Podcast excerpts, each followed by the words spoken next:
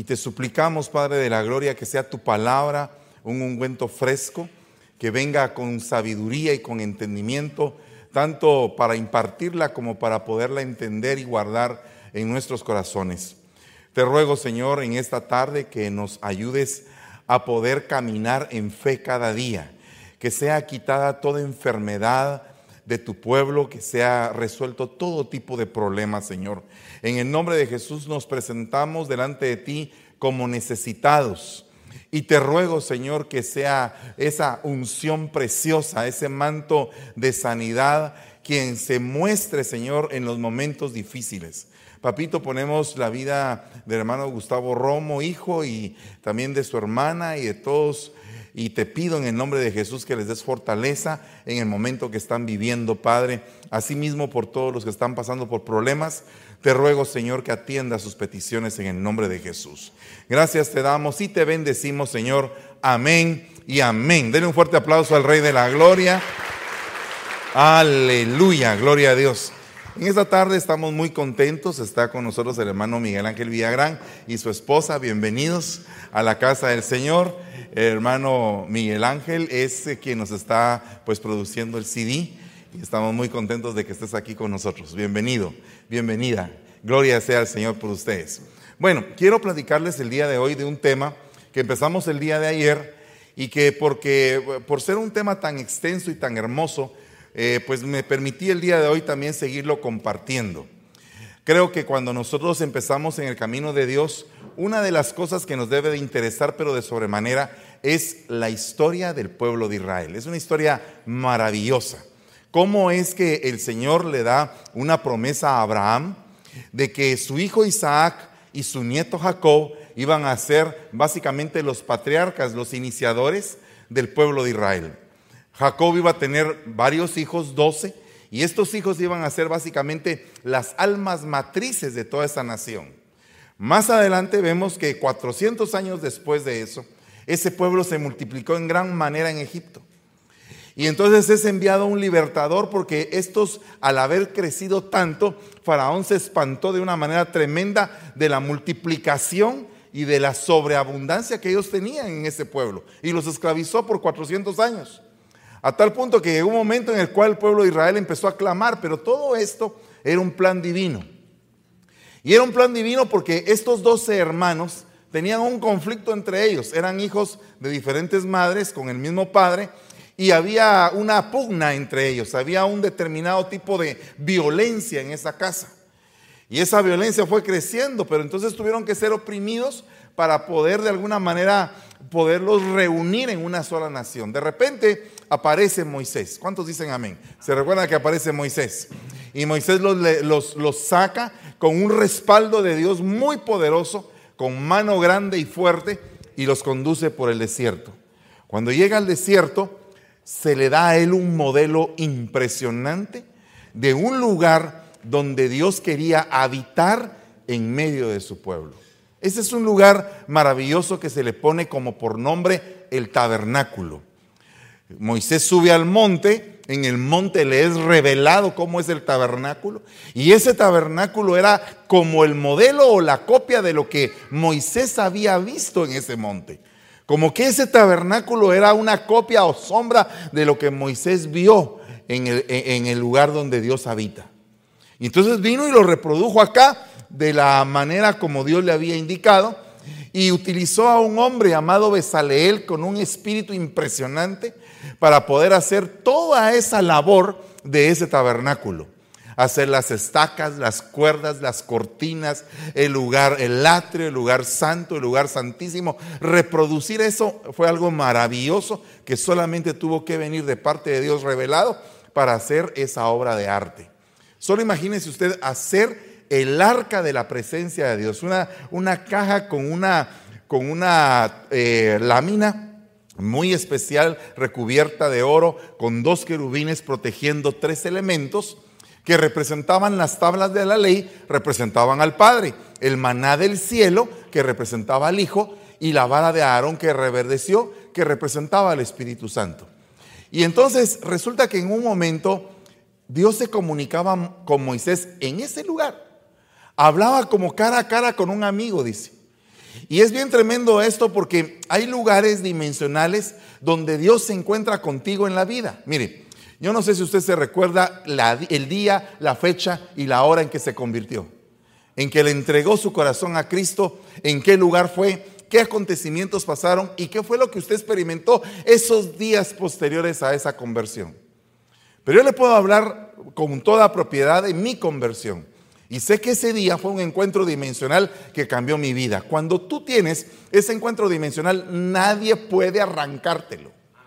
Nada os separará del amor de Dios que es en Cristo Jesús. Nada, ni lo alto, ni lo profundo, ni lo presente, ni lo porvenir. Ninguna cosa creada es capaz de separarte del amor de Dios. O sea que cuando tú has abrazado el amor de Dios, no te puede separar nadie. Ahora, el punto es por qué es que se van gente de la iglesia, por qué es que hay gente que en algún momento ya no le gusta la comunión con los hermanos, por qué es que de repente la iglesia se enfría, pues porque viene un ataque, un ataque, persecución, angustia, espada, desnudez, peligros. Y entonces si nosotros le hacemos caso a esas cosas, es porque de alguna manera nos desenfocamos de entender, de sentir, de percibir el amor de Dios. Entonces todas esas cosas van ligadas a la vida de un salmista, a la vida de alguien que quiere entrar al lugar santísimo a morar con el Señor. Les decía hoy en la mañana que la canción más hermosa que se, que se hizo, la más famosa de todo el mundo, porque el mundo dice que la más famosa es el Happy Verde, ¿verdad? Eso es lo que dice el mundo. La canción más famosa, ¿cuál es? El Happy Verde, es la que más se oye. Pero realmente yo creo que la canción más famosa se dio en la cruz del Calvario. Hay un, hay unas, hay un jueguito de unas canciones que les ponen a los niños de 2, 3, 5 años, eh, de una canción que es como que eh, repetitiva. Le dicen Baby Shark. 9.200 millones de visitas tienen el YouTube. Baby Shark. Y todos los niños que es Baby Shark, papá Shark, mamá Shark, todo el mundo es Shark. ¿Verdad? Yo no sé si tú eres shark, pero yo no. Yo soy oveja. O tal vez no, ya no. Eh, sigo, sigo siendo oveja. Entonces, óigame bien el punto. No importa qué tipo de canción sea la que el mundo dice que es la más famosa. La más famosa canción se dio en silencio. Dice Sofonías 3:16 y 3:17 que, que el Señor, nuestro Dios, es un guerrero poderoso y que Él se mueve y danza en medio de nosotros. Pero que en su gran amor Él hace silencio, Él calla. Y en el momento en que calla es precisamente cuando se cumple la palabra que como oveja muda fue llevada al matadero, al matadero y no abrió su boca. Y ahí fue, ahí se estableció el canto más hermoso que le fue dado al Padre, cuando su hijo se entrega en la cruz del Calvario cumpliendo la voluntad del Padre. Fíjese que es algo muy importante esa parte porque dice cumpliendo la voluntad de mi Padre, renunciando a su propia voluntad. Entonces yo creo que todo salmista que es de Dios tiene que entregar su voluntad. Su voluntad a, Dios primariamente y a las autoridades establecidas. Porque cuando un salmista es obediente, es sujeto, es una persona que de la obediencia misma brota su canto. Y entonces ese canto trae una unción especial, porque el Señor le gusta la grandeza y las cosas extraordinarias y, le gusta los, los, momentos fuera de todos los límites establecidos, como lo que hizo Salomón cuando dedicó el templo. Hizo, sacrificó una cantidad de bueyes impresionante y fue una cosa majestuosa. Pero también Dios se deleita en lo sencillo. Cuando viene aquella mujer y rompe el perfume de alabastro y llena del olor toda esa casa. Y, el Señor se deleita en una adoración sencilla y en una adoración extra, extravagante. El Señor se deleita no por el hecho de lo que tú le cantes, sino cómo se lo cantas. Con qué intención se lo cantas. Y entonces, fíjate que es bien interesante porque el Señor Jesús habló con siete mujeres. Durante el recorrido de su vida, el Señor se, se relacionó con siete mujeres. Marta, María, la mujer del alabastro, la sirofenicia, la mujer samaritana, ¿verdad? Entonces, él tuvo un contacto verbal con siete, siete personas, mujeres en la Biblia. María Magdalena. Pero también hay otro punto importante, que David tuvo siete esposas con las que tuvo hijos. Tuvo una octava con la que no tuvo hijos. Y tuvo una mujer novena en la vejez que no tuvo intimidad con él y que era una mujer que estaba dedicada a su servicio y a proveer de calor a aquel anciano que padecía de frío. Entonces, pero esas siete mujeres están muy íntimamente ligadas con las siete iglesias del Apocalipsis. Y ahora nosotros estamos viviendo los últimos tiempos. O sea que el canto de la iglesia en el recorrido final tiene que ser un canto que brota del corazón, un canto muy especial. ¿Cuántos dicen amén a eso? Yo no sé cuántos de ustedes quieren cantarle al Señor, pero creo que debemos de tener un día al mes donde debemos de anular los instrumentos y, y solamente quedarnos cantando las voces. No debemos de depender propiamente de si tenemos o no tenemos instrumentos. Gloria a Dios porque los tenemos pero tenemos el mejor instrumento, nuestra voz, para adorar, cantar y glorificar el nombre del Señor. Y qué lindo sería un día en el cual no dependamos de un piano o de una guitarra, sino que alabemos al Señor de corazón, en espíritu y en verdad como Él quiere. Porque Él anda buscando adoradores. El Hijo anda buscando lo que se había perdido. Y el Espíritu Santo anda buscando una iglesia santa, pura, sin mancha, sin arruga, para presentarla al Padre. Para presentársela al Padre diciéndole, esta es la esposa de tu Hijo. Y el Hijo tomarla como esposa, tal y como hizo Eleazar cuando fue delegado por Abraham a encontrarle una esposa para Rebeca. Es algo muy importante esto.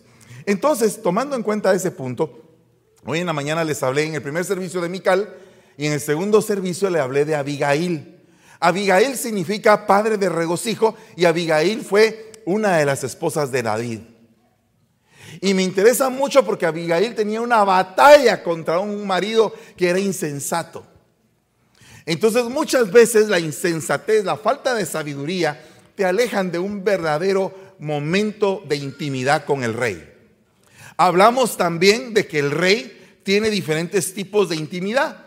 Tiene intimidad con las concubinas, tiene intimidad con las reinas y tiene intimidad con su amada.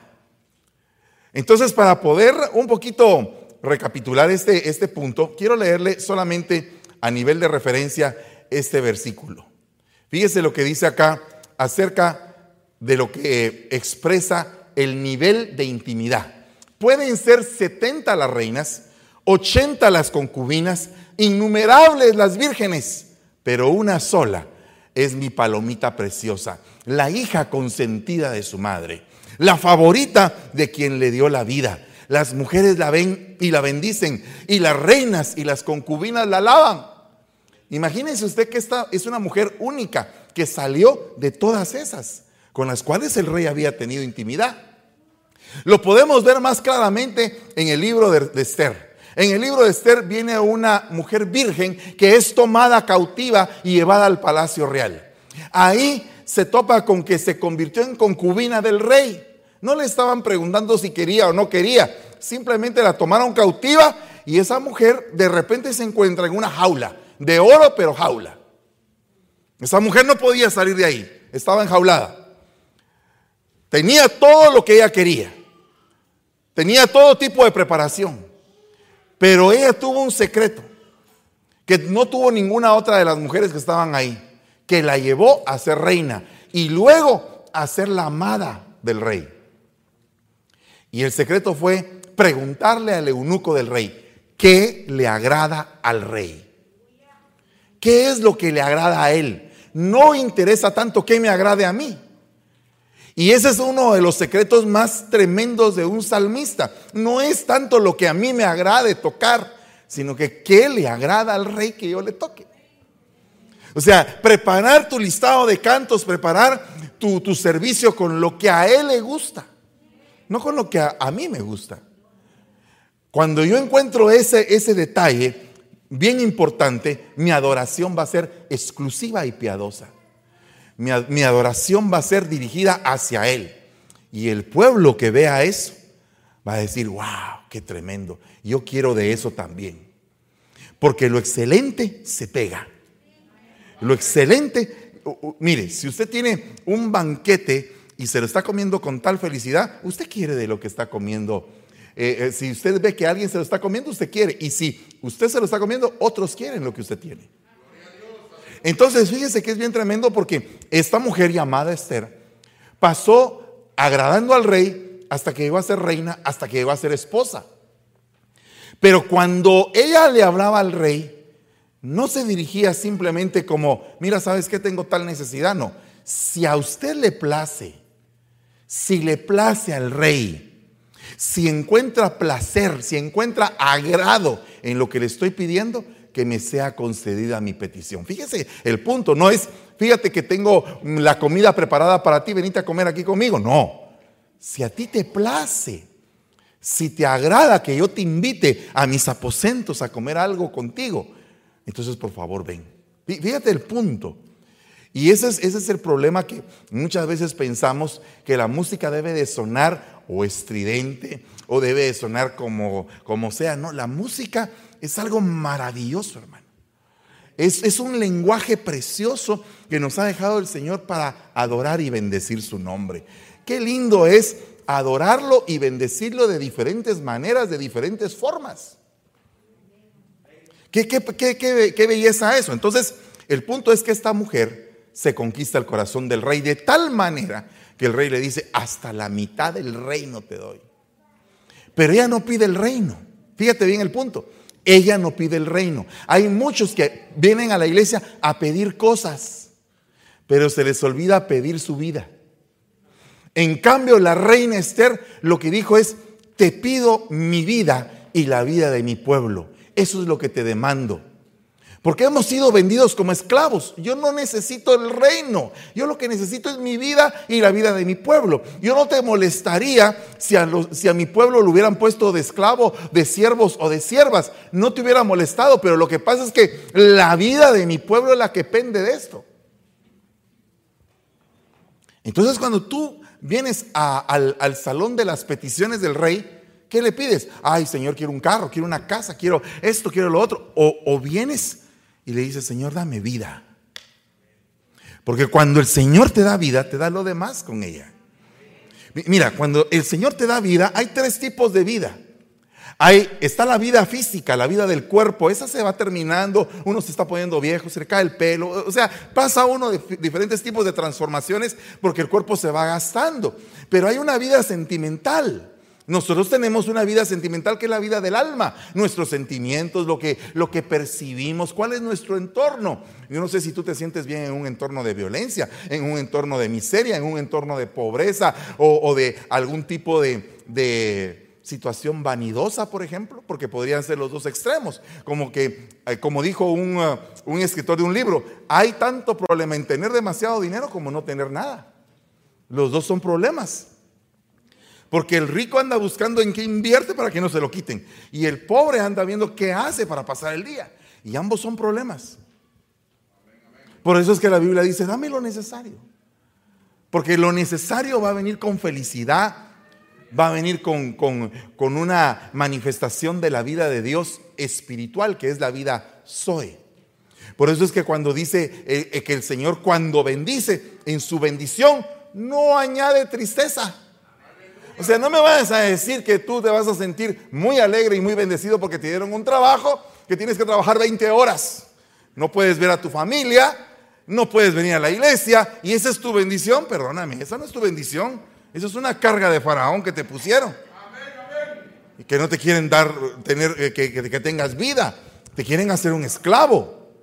O sea, esa no es la prosperidad a la que Dios nos está llamando. Entonces, fíjate bien el punto, porque Dios quiere que encontrarte en un lugar dimensional llamado el trono de la gracia y de la misericordia. Dice, acercaos al trono de la gracia y de la misericordia. Mas yo, por la abundancia de tu misericordia, entraré en tu tabernáculo. O sea, tendré acceso a poder entrar no porque yo sea bueno, no porque sea el mejor, sino que porque tú me diste tu misericordia. Es tan importante esto que dice que la misericordia es mayor que la vida. Va, ¿quién es la misericordia? Es el Padre. ¿Quién es la vida? Es el Hijo. Entonces la misericordia le dice a la vida, ¿quién irá por ellos? Y la vida dice, yo voy a ir por ellos. Ellos estaban atados en la muerte, yo los voy a ir a libertar del poder de la muerte, dice el Señor. Alabado sea su nombre. Y cuando entras a la casa, dice, me postraré en tu santo templo con reverencia. Esa palabra reverencia también implica humillación, implica un corazón contrito, sincero, deseoso, necesitado, el cual Dios nunca va a despreciar. Si tú vienes en esta posición a la iglesia y tú dices, Señor, yo vengo necesitado, Padre, ¿me puedes ayudar? ¿Me puedes bendecir, por favor? Sabes que no merezco tu bendición, pero deseo tu bendición. ¿Cuántos vienen en esta posición muchas veces a la iglesia? Que dicen, Señor, no merezco esto, pero tú me lo das porque me amas, porque entiendo tu misericordia.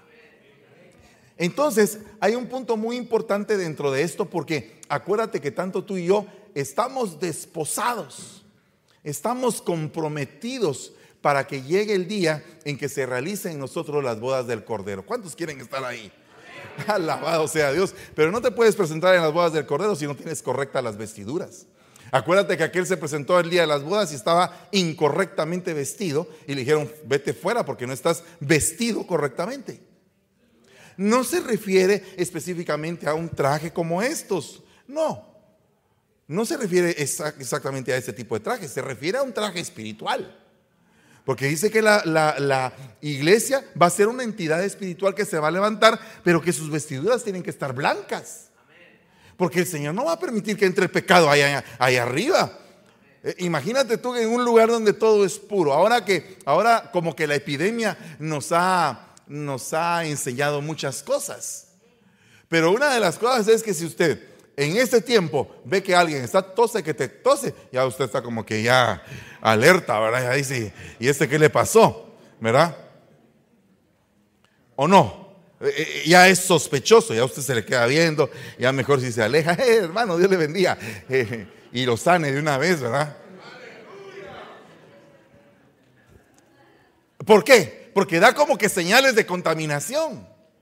Pero imagínese usted en el punto de vista espiritual, cuando alguien se te acerca y su palabra, la palabra que te va a hablar, no es una palabra que te edifique espiritualmente. ¿Qué va a pasar en esos casos? ¿Será que vas a prestar tu oído a esa contaminación? ¿O será que te vas a alejar y vas a decir, yo mejor no quiero participar de esto? ¿Verdad?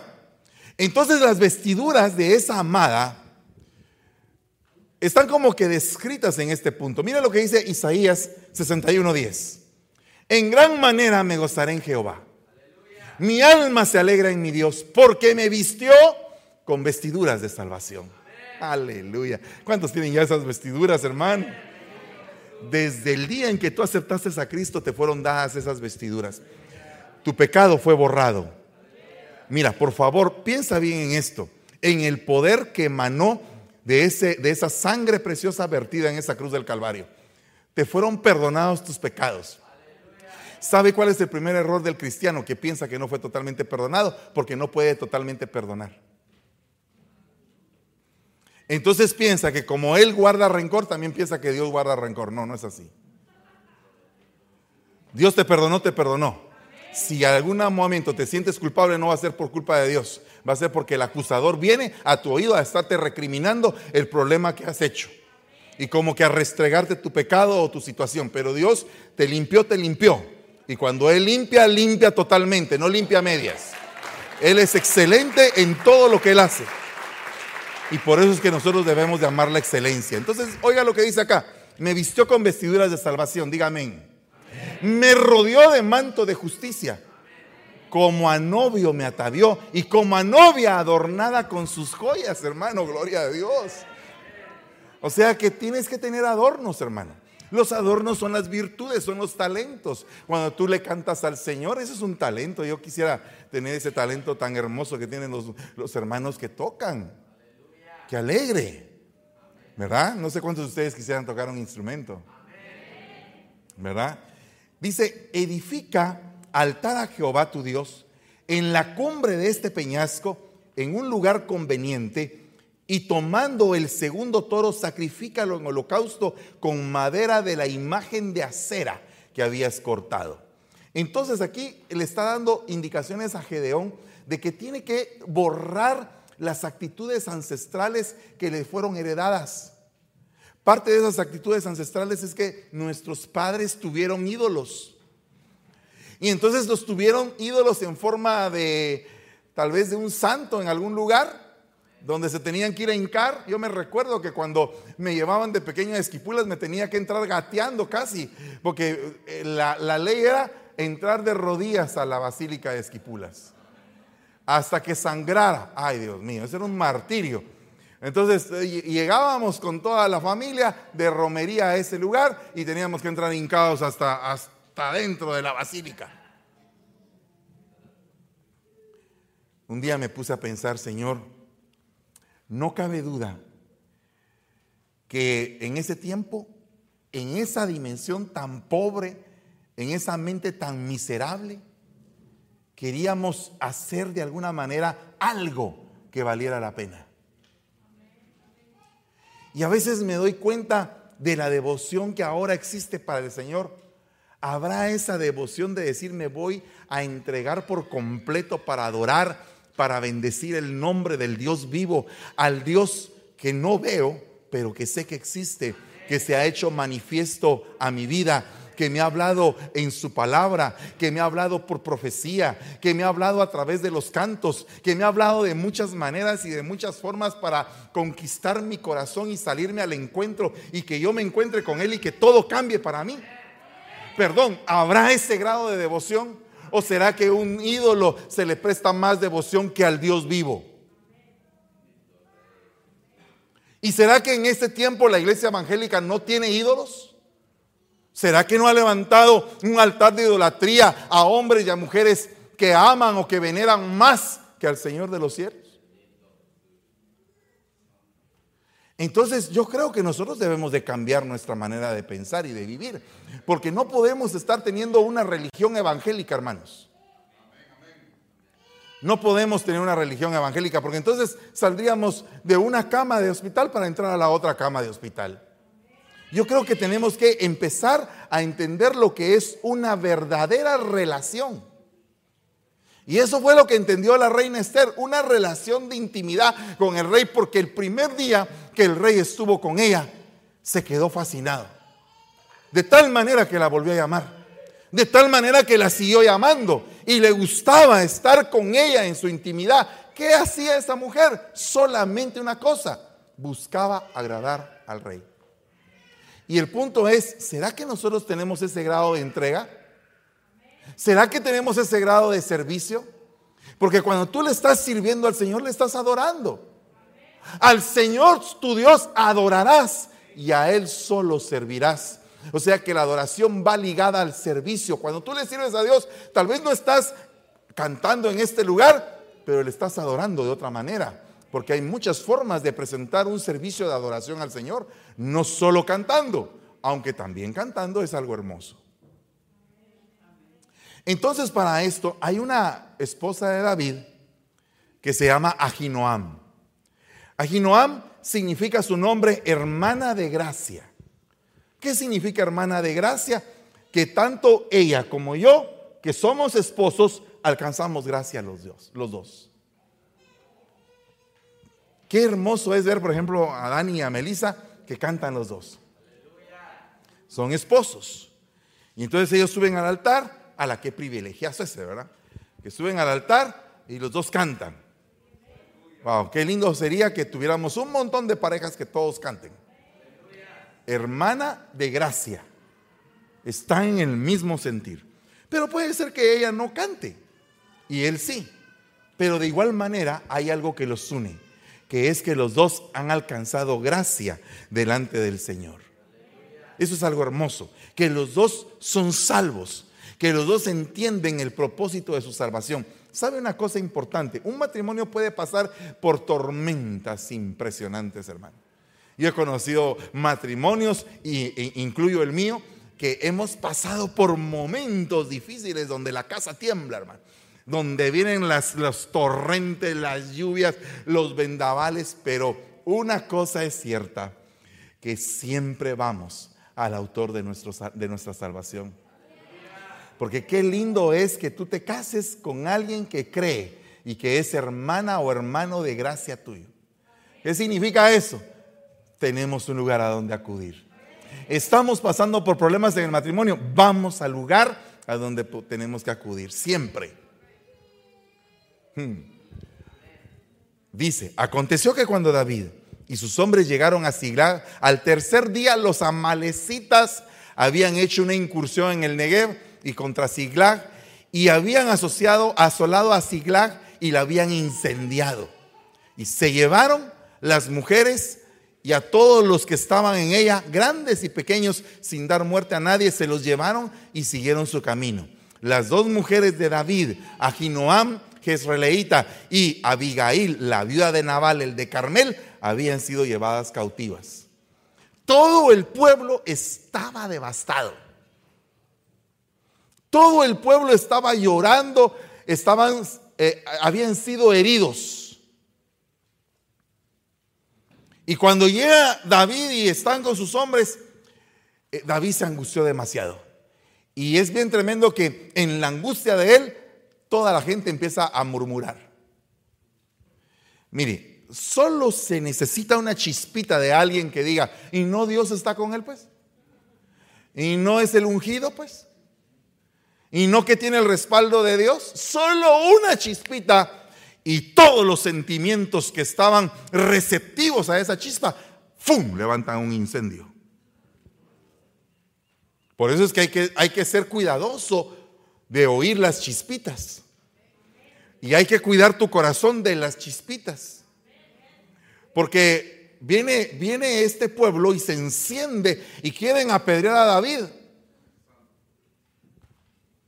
O sea, encima de que los habían herido, encima de que los habían, eh, eh, habían incursionado contra ellos y encima de que ellos estaban pasando por una situación de, eh, de calamidad, querían apedrear a la cabeza. O sea, mire cómo piensa el hombre. Alguien nos tiene que pagar, alguien tiene que pagar por esto. Esto me pone a pensar mucho en el día en que se descubrió América. Estaban todos aquellos metidos en el barco y ya estaban diciendo, aquí alguien tiene que pagar por esto. Y el que tenemos que volarnos primero es a Colón. Ya Colón estaba afligido, ya estaba viendo que todos los marineros ya no estaban tan obedientes, ya estaban como que eh, temerosos. En aquel tiempo se pensaba que la tierra era plana y decían, en un momento a otro va a aparecer la catarata del abismo y nos vamos con todo el barco ahí porque este nos trajo para acá. Llega un momento en el cual la exigencia a la excelencia es tal que la gente quiere cuitear. Que la gente quiere echarse para atrás, que la gente quiere ver quién es el culpable, matarlo y regresarse al lugar donde estaba. ¿Cuántas veces quisieron murmurar en contra de Moisés? ¿Cuántas veces pensaron en los pepinos, en las cebollas, en los ajos de Egipto? ¿Cuántas veces tú en algún momento has pensado volver hacia el punto donde estabas antes? Estaba mal, pero estaba todavía mejor allá que ahora aquí. Pero resulta que ahora has abierto un surco que no te has dado cuenta todavía, que va a tener su momento de fructificación. Y que llega el momento en el cual abriste el surco, lo abriste con lágrimas. Y dice la Biblia, el que ha sembrado con lágrimas, llegará el día en que va a cosechar y va a dar gritos de alegría. Pero tiene que llegar el momento si tú ese por un momento otra vez en la Santa María, la niña y la pinta. Y están todos los marineros ya. Queremos hacer una revuelta. Tiremos al colón para que se lo coman los tiburones. Dejémoslo aquí tirado al hombre. Y, y de repente, cuando la cosa ya estaba a nivel grave, sale un hombre que se llama Rodrigo de Triana que grita, ¡Tierra! Ese está loco, saber qué está viendo. son visiones nada más. Y aquel, tierra. Yo creo que se debe haber quedado sin voz porque ya estaba algo desnutrido. ¿Cómo cree usted que está gritando a alguien que, ya ha pasado días, tormenta en el mar, eh, un montón de circunstancias adversas? ¿Y cómo cree usted que está? ¿Está así bien contento? Mire mucha, fíjense que ahí está la isla. No. Estaba él también en un momento de aflicción, pero tuvo la bendición de ver que estaba tierra firme enfrente. Pues así estaba el problema que tenía David. Al final, oiga lo que le quiero decir. Tú necesitas como adorador un lugar, un lugar que no se te debe de olvidar dimensional, que es el trono de la gracia. Ese es un lugar dimensional donde tú vas a llegar en el momento más crítico de tu vida. Donde tú puedes llegar a ese lugar hecho pedazos como Mefiboset. Pero va a llegar un momento en que David dice, el rey quiere hacer misericordia y gracia. ¿Quién hay todavía vivo de la familia de, de Saúl? Hay un día para ti. Hay un día. Puede ser que sea hoy o mañana. Ese día llegó cuando recibiste a Cristo. Pero así como ese día fue un día muy profético para tu vida, así hay varios días proféticos en tu vida. El día de ayer nos estaba contando Jorgito, Jorgito Grajeda, de que Dios le dio a él un canto hace muchos años, pero se lo dio en un momento crítico, cuando su hijito estaba a punto de, morirse por, una, por un problema que tenía en su cerebro. Y en ese momento Dios le dio un canto. Entonces, qué tremendo es que salga un perfume para el rey en medio de que te están prensando en el Getsemaní. Es que la prensa del vino y la prensa del aceite es un gran trozo de madera que cae y que va pues desarmando, deshaciendo todos esos olivos y todas esas uvas para que salga el mejor vino y el mejor aceite tienes que ser prensado. Entonces aquí David estaba siendo prensado, su hermana de gracia había sido cautiva y que era su esposa. Y él decide agarrar 600 hombres e irse detrás de los amalecitas. Pero resulta que cuando iban corriendo, 200 se quedaron en el camino. Ya no aguantaron correr. Y se fue con 400. No todos los que empezaron contigo la carrera la van a finalizar. Eso te lo puedo asegurar. Yo tengo hermanos en Dios, en Cristo, que empezaron conmigo cuando yo apenas me tocaba ir a evangelizar. Allá en Guatemala hay un lugar que le llaman la placita quemada, allá por la 20 calle. Y ahí nos parábamos con una guitarra y empezábamos a cantar y a predicar. Bueno, yo no cantaba, yo predicaba. Pero eh, otro cantaba y yo también lo seguía, pero usted sabe, ¿verdad? Las limitaciones de cada quien. El punto es que en aquel tiempo nadie miraba eso. No lo miraba mi pastor. Pertenecíamos a una iglesia con mi esposa de 10 mil gentes. O sea, no lo iba a ver mi pastor. No necesitas que a ti te vean. Si tú entiendes bien el propósito del Evangelio, no te necesitas tú hacer notorio, hombre. Dios te va a sacar del fondo de la majada y te va a poner en alto. En el momento dado, en el momento en que menos te imaginas, todas las cosas que tú has hecho en lo, en lo secreto, no voy a decir en oculto, porque eso se ve un poco feo, pero en lo secreto, en tu intimidad, cuando tú vas de corazón a hacer las cosas, cuando nadie te está diciendo nada, sino que tú vas y entonces tú dices, Señor, yo lo voy a hacer por ti. Y no vaya a creer usted que no hemos recibido decepciones cuando llegamos a la iglesia después de una gran campaña. Si eso es lo que nos hace a nosotros firmes. O sea, no vayas a pensar que todo va a ser color de rosa. ¿Sabe qué es lo que pasa? Que hay un evangelio que te dice, pare de sufrir. Hay un evangelio que te pone todo. Usted conoce a Cristo y todo se va a volver color de rosa. No, no, no, no. Al contrario, yo conozco un evangelio que a través de muchos sufrimientos y de pruebas vamos ganándonos el reino de los cielos. Ese es el evangelio que conozco yo. Y lógicamente dentro de ese evangelio hay momentos donde Dios decide, voy a abrir las ventanas de, los cielos, las puertas de los cielos y voy a hacer que, que, mi bendición se derrame hasta que sobreabunde. Y a ti te empiezan a salir cosas hermosas sin que hagas mayor cosa. Tú dices, yo no estoy haciendo mayor cosa y se me abre una puerta por aquí, una puerta por acá, una puerta para allá. Y tú dices, hasta estás agradecido, pero no te has dado cuenta que tienes 20 años de estar bregando para que ese momento Dios te bendiga y que seas agradecido. Eso es, eso es tener hermanos en gracia. No esa gracia que dice, perseveraremos pues en el pecado para que la gracia abunde. No es eso. Ah, entonces pequemos y hagamos, porque como ya hay gracia, ah, entonces hagamos lo que se nos da la gana. No. No, no, no. Tenemos que tener una vida sobria. Tenemos que mejorar cada día. Tenemos que dar la talla. No nos debemos de conformar con un evangelio donde todo es permitido. No, hermano. ¿O acaso tú le permites todo a tus hijos? No le pones límites. Dios pone límites. ¿Sabes una cosa? Ustedes tienen derecho a comer todos los árboles, excepto ese, hombre. Ese no se lo coman, pero si tienen todos los árboles, quieren ese. Y miren el relajo que nos metimos. Por querer lo que nos dijeron, no. Ay, es que ahora a los niños no hay que decirles no porque se trauman. Ay, no, no, no, no. Y los hijos hacen lo que quieren. ¿Por qué? Porque no hay un no.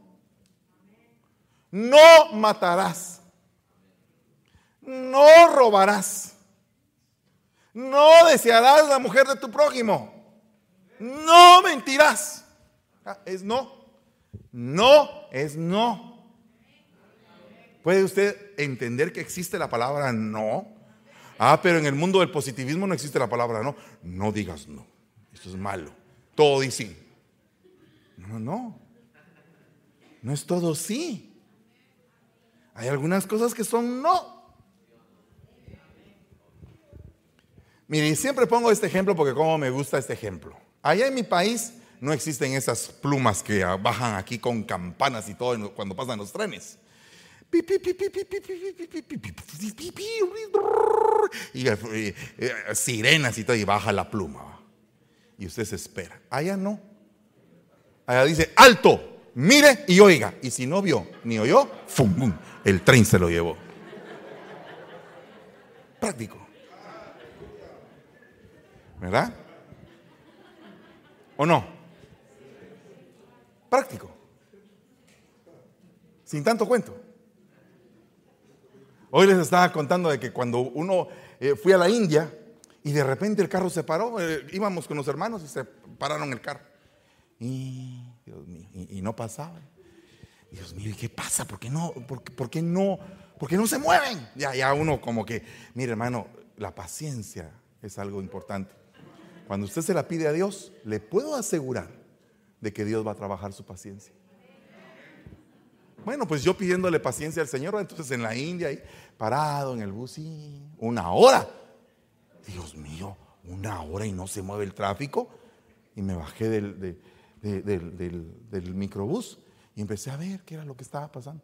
Una vaca echada a la mitad de la carretera con sus vaquitas. Y todos esperando a que la vaca dignara levantarse. Porque la ley de allá no permite que uno ofenda a las vacas. Mire si aquí pasa eso. Le ponen multa. Hasta la misma vaca creo que le ponen multa aquí.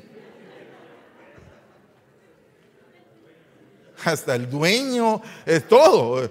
Eh, multa por vaca estacionada, multa por eh, que la vaca no tiene marca, eh, todo. ¿Se da usted cuenta que la ley es importante? ¿Se da usted cuenta que el orden es importante? ¿Que el orden busca la excelencia en nuestra vida?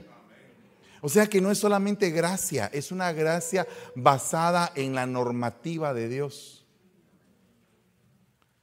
O sea, es una gracia donde no todo conviene, no todo edifica y hay algunas cosas que te pueden esclavizar. Un día llegaron los, los jóvenes a la iglesia y le preguntaron al pastor, eh, ¿nos da permiso para ir al cine? El pastor les dijo, vayan a un, a un lugar donde Dios no los vea.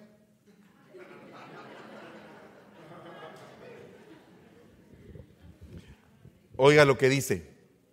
Salmo 45, 14. Dice, con vestidos bordados será llevada al rey. Vírgenes irán en pos de ella. Compañeras suyas serán traídas a ti.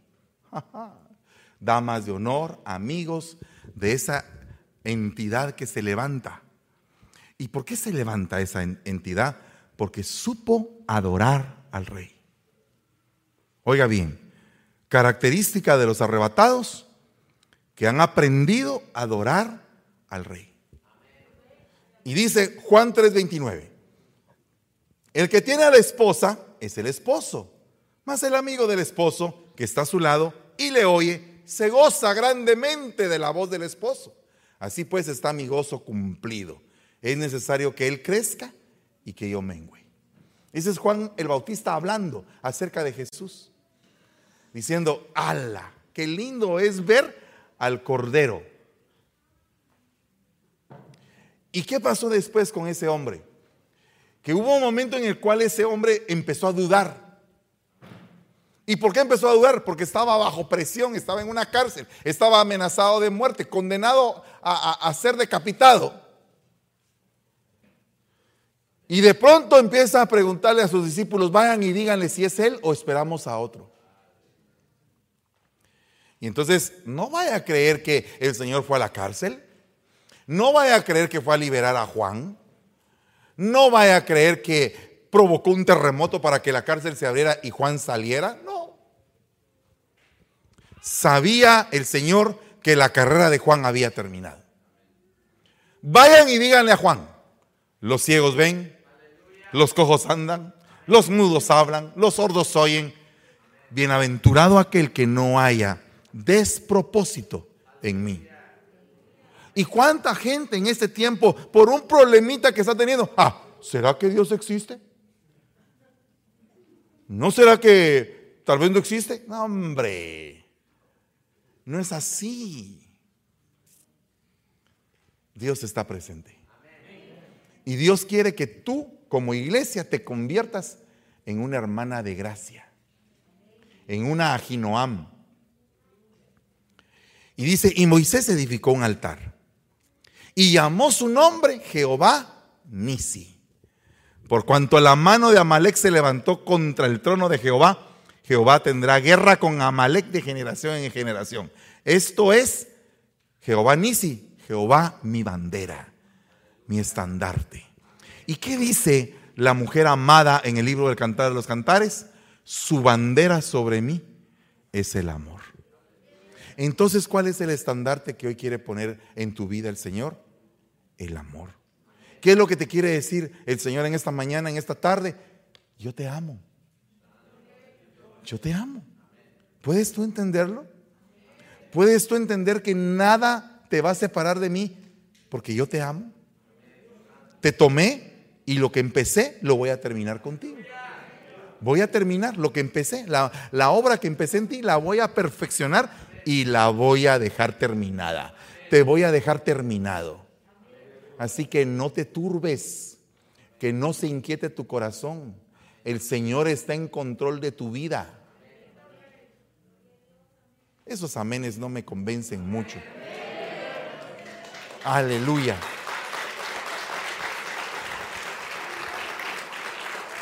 Entonces en esta tarde tenemos Santa Cena. Y quisiera, en el nombre de Jesús, que te pusieras de pie si ya tienes los elementos. Y si no, las hermanas servidoras van a, presentarte los elementos para que le haga falta.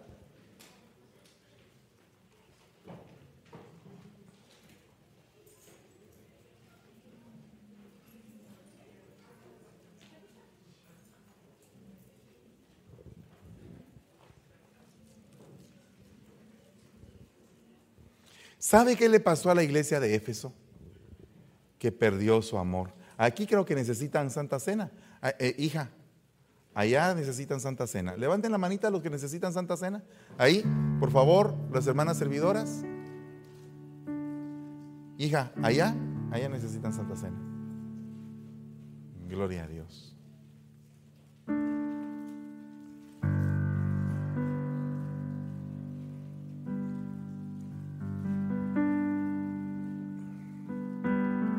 Oiga lo que dice ese salmo. Bienaventurados los que habitan en tu tabernáculo, en tu tienda, en tu morada, en tu casa. ¿Qué es lo que les he estado intentando decir? El salmista debe de saber que tiene casa. El adorador en espíritu y en verdad debe de saber que tiene casa. Tú debes de saber que perteneces a una casa, a una casa espiritual, ¿verdad? Que es precisamente el seno del Señor. Pero también perteneces a una casa ministerial, que es este lugar, donde nos reunimos todos a poder aprender de la palabra. También tienes una casa donde te reúnes con tu familia. ¿Cómo está tu casa? ¿Será que el Señor ha decidido ir a visitar tu hogar? Ir a hacer un cambio en tu hogar, poner las cosas en orden, las que estaban en desorden. ¿Será que ese es un tiempo de preparación preciosa para la iglesia del Señor, para prepararla para el día y la hora en que la trompeta suene? Y si dice esto, perpetuamente te alabarán aquellos que son bienaventurados y que habitan en tu casa. Bienaventurado es el hombre que tiene en ti sus fuerzas, en cuyo corazón están tus caminos. Si tú ya tienes la cena, te voy a pedir un favor. Si a ti te han hecho falta fuerzas, si has estado debilitado, lo que vas a tomar y comer ahora te va a renovar tus fuerzas. Y vamos a pedir al Señor misericordia en esta mañana, esta tarde. En el nombre de Jesús. ¿Cuántos desean alcanzar gracia delante del Señor? Padre que estás en el cielo, te damos gracias por este pan y por este vino, para que dentro de nosotros se convierta en tu cuerpo y en tu sangre.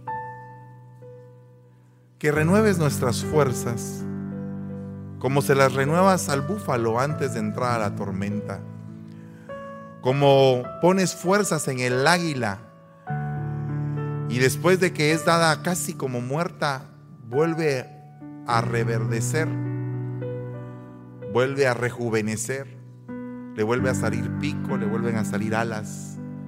Señor, permite que haya una regeneración en nosotros, en el nombre de Jesús. Porque el mismo Señor, la noche en que iba a ser entregado, tomó el pan y dando gracias, lo partió y lo entregó a cada uno de sus discípulos diciendo, tomad y comed todos de este pan, pues esto es mi cuerpo que será entregado por ustedes para el perdón de los pecados. Hagan esto en memoria mía, dice el Señor. Padre, en tu nombre nos comemos el pan. Comamos del pan, hermanos.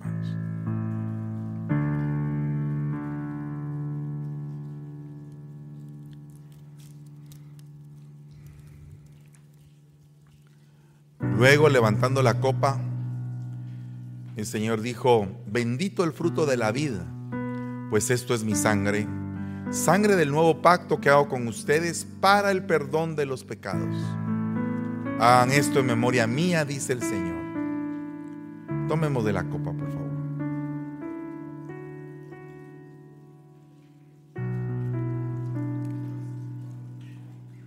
Gracias, Señor. Gracias, Padre. Ahora que estás ahí, dile, Señor, por favor, renueva mis fuerzas. Dame esa fuerza para poder seguir adelante, para poder alcanzar aquello por lo cual fui alcanzado. Para que aunque mi principio sea pequeño, con todo mi final va a ser glorioso. Porque voy a ir como la luz de la aurora. Voy a ser como esa mujer que se asoma como el alba. Hermosa como la luna llena. refulgente como el sol, imponente como ejércitos abanderados. Padre, te damos gracias por este precioso momento en tu casa. Te ruego en el nombre de Jesús que bendigas a cada uno por nombre de los que estamos aquí reunidos y que nos bendigas en esta semana, que sea una semana llena de bendiciones, Padre. Te ruego que te hagas manifiesto y que encontremos ese lugar dimensional donde esas cosas que parecen difíciles para nosotros se tornen fáciles. Ese lugar dimensional que se encontró Jacob en Betel o en Peniel, que se encontró Abraham en el encinar de Manré, que se encontró José en la cárcel con el copero y el panadero, y así sucesivamente con todos los héroes de la fe que tuvieron un momento donde tú le saliste al encuentro. Sal al encuentro de nuestras vidas, Señor, y muéstranos esa nueva dimensión a la cual nos estás llamando. Gracias te damos en el nombre maravilloso de Jesús. Amén y amén. Denle un fuerte aplauso al Rey de la Gloria. Alabado sea el nombre del Señor. Puede sentarse un momentito, mi hermano amado. Hoy es un día muy especial. Eh, quiero recordarle de que por la misericordia de Dios eh, nos hemos propuesto hacer algunos cambios aquí dentro de la iglesia. Y es por eso que convocamos en este tiempo a un esquileo. ¿Y qué es un esquileo? Prepararnos, así como las ovejitas descortan la lana para poder eh, comprar, al vender esa lana, comprar otros rebaños, así nos preparamos en un esquileo espiritual para poder adquirir algunas cosas. Nos hemos propuesto cambiar todo el sistema de video y de luces de la iglesia. Y entonces por eso es que hemos pedido esta ofrenda especial para el día de hoy. Voy a dejar al hermano pastor Fernando Martínez para que él pueda bendecirles y que juntos podamos orar por ese, esa ofrenda tan hermosa que sé que cada quien ha traído. sí, mi amor. Hay una familia que quiere reconciliarse con el Señor. Gloria a Dios. Venga esa familia. Vengan aquí al frente los que quieren reconciliarse con el Señor. Aleluya. Pueden pasar al frente. En el nombre de Jesús. Vamos a orar por ustedes.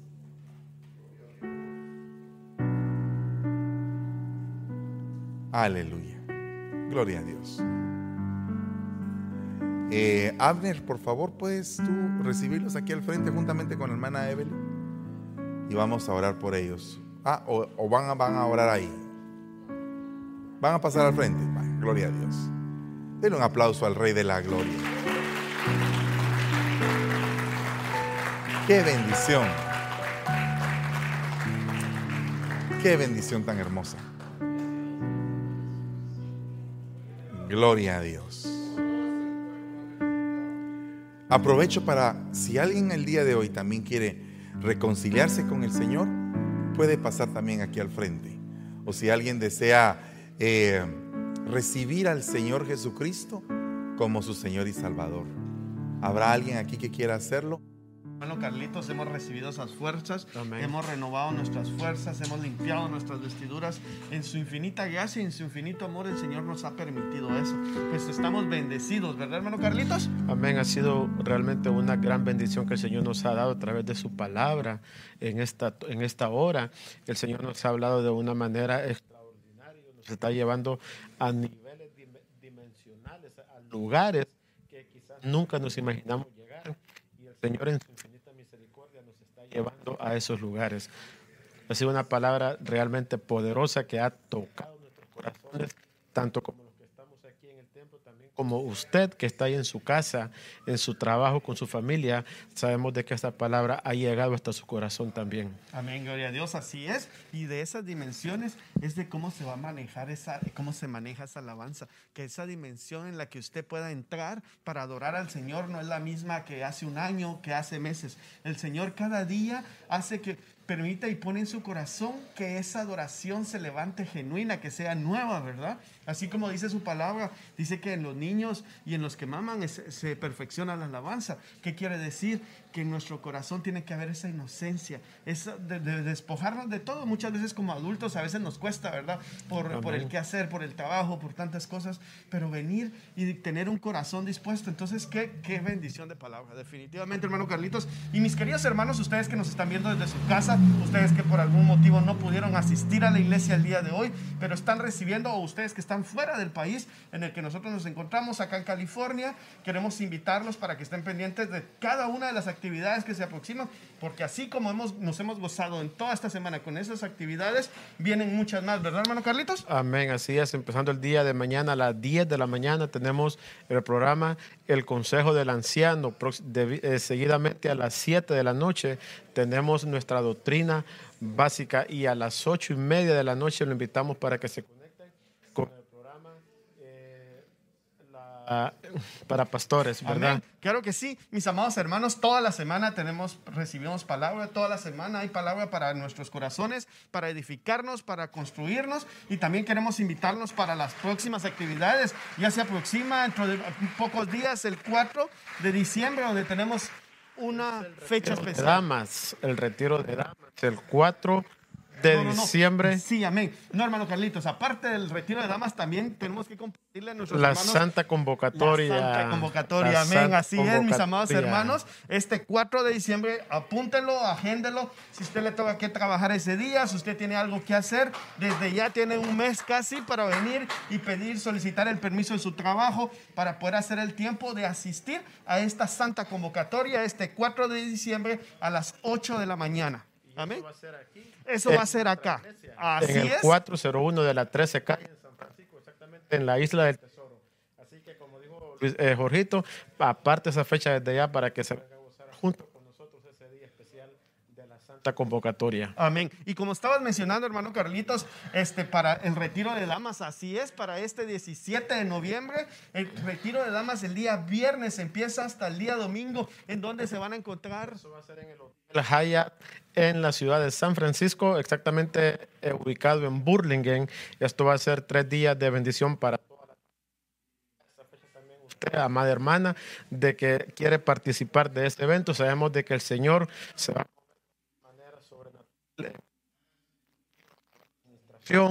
Va a haber alabanza, va a haber palabra y va a haber muchas cosas ahí que el Señor tiene preparado para todas las damas de nuestra iglesia y también todas las damas que pertenecen al ministerio Oración Ebenezer. Gloria a Dios. Así que no se pueden perder este 17, 18 y 19 de noviembre, retiro de damas. Y vamos a seguir continuando con más información. Tenemos mucha información el día de hoy. Pues yo no sé ustedes, pero nosotros acá, nosotros estamos contando cada día. Ya faltan pocos días para la programa, para el 31 de diciembre, ¿verdad, hermano Carlitos? Ese es un evento poderoso que estamos esperando con alegría, con ansia en nuestro corazón. Sabemos de que el año 2021 ha sido un año grande dio un año de recuperación. Hemos recuperado muchas cosas y ahora viene el año 2022 que solo Dios sabe cuál es el año que vamos a tener que vivir el próximo año. Pero sin lugar a dudas será un año de mucha bendición para todos nosotros como ha sido este. Así es, sabemos que vamos de gloria en gloria y de victoria en victoria. Y sabemos, mis amados hermanos, que así este año, como tú decías, el año de recuperación en el que hemos recuperado salud, en el que se ha recuperado trabajo, en el que se ha recuperado el amor en la familia. Entonces, mis amados hermanos, estamos todos esperando ese glorioso día para recibir la, la proclama de este próximo año. Pues, mis queridos hermanos, queremos invitarlos para el próximo servicio que ya dará, inicio en tan solo 30 minutos, ¿verdad, hermano Carlitos? Este primer servicio, también venga al segundo, conéctese con nosotros y comparta con sus familiares el próximo servicio, que sabemos de que el Señor va a tener una palabra poderosa también en este eh, cuarto y último servicio de este día, Amén. ya que ha sido, un domingo lleno de palabras. Amén, gloria a Dios, así es. Pues mis amados hermanos, los invitamos desde acá de la isla del Tesoro. Nosotros somos Restauración, Ministerio Sebenecer, San Francisco. La palabra que restaure y alimente mi interior, que me muestre el camino a tu corazón, sanándome en Ebenecer. Restauración, Ebenecer San Francisco.